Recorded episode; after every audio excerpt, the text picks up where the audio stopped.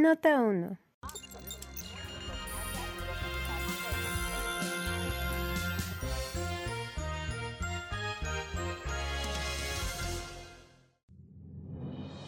Identifican a presunto homicida de Liliana Lozada.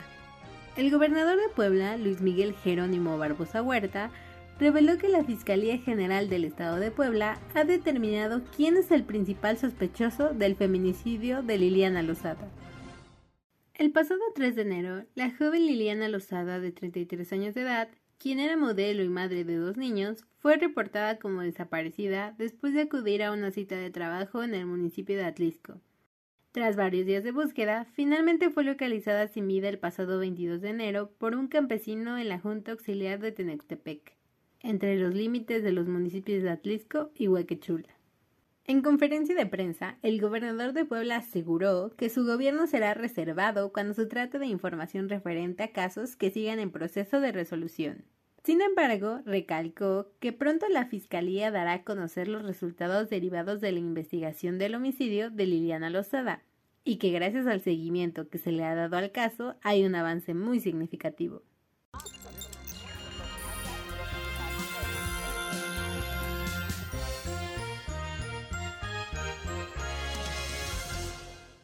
Nota 2.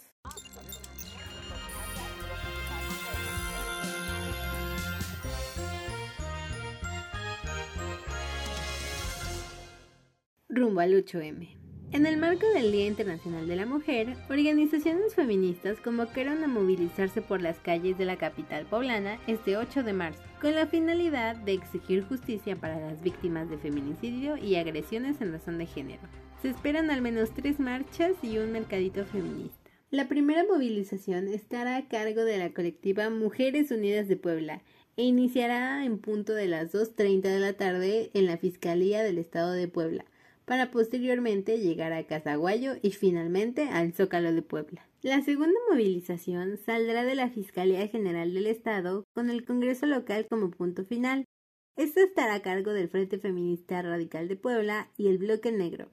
Antes del comienzo de la marcha, aproximadamente a las 2.30 de la tarde, se instalará un mercadito feminista, el cual tiene por objetivo el que las mujeres emprendedoras puedan vender sus productos. La tercera movilización estará bajo el cargo de organizaciones como el Taller, Somos Fuego, Centro de Análisis, Formación e Iniciativa Social y el Centro de Formación Feminista Redefine, quienes convocan a mujeres cisgénero, transgénero y disidencias sexogenéricas a marchar en contra de la violencia de género.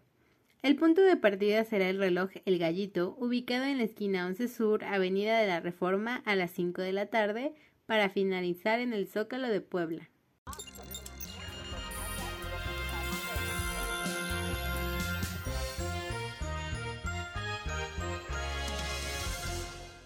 Nota 3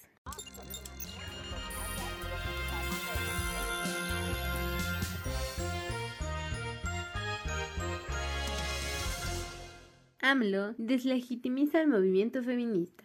Durante su conferencia de prensa mañanera del 7 de marzo, el presidente de México, Andrés Manuel López Obrador, afirmó que dentro de las manifestaciones que se llevarán a cabo el 8 de marzo en conmemoración al Día Internacional de la Mujer, se encuentran infiltrados opositores conservadores que buscan desprestigiar a su gobierno. Al ser interrogado sobre su pronóstico ante las marchas, el presidente dijo que espera que sean violentas, pues hay infiltraciones que solo buscan causar daño al país. De igual manera, hizo un llamado a la reflexión respecto al papel que han tenido sus opositores en la defensa de los derechos de la mujer, pues, según sus palabras, siempre se han opuesto a las libertades feministas. Esto fue lo que dijo. Hay infiltración en el movimiento feminista en general de eh, grupos eh, conservadores. Es también una paradoja de que de repente los más retrógrados, los que nunca han defendido los derechos de las mujeres, nunca, se conviertan en feministas.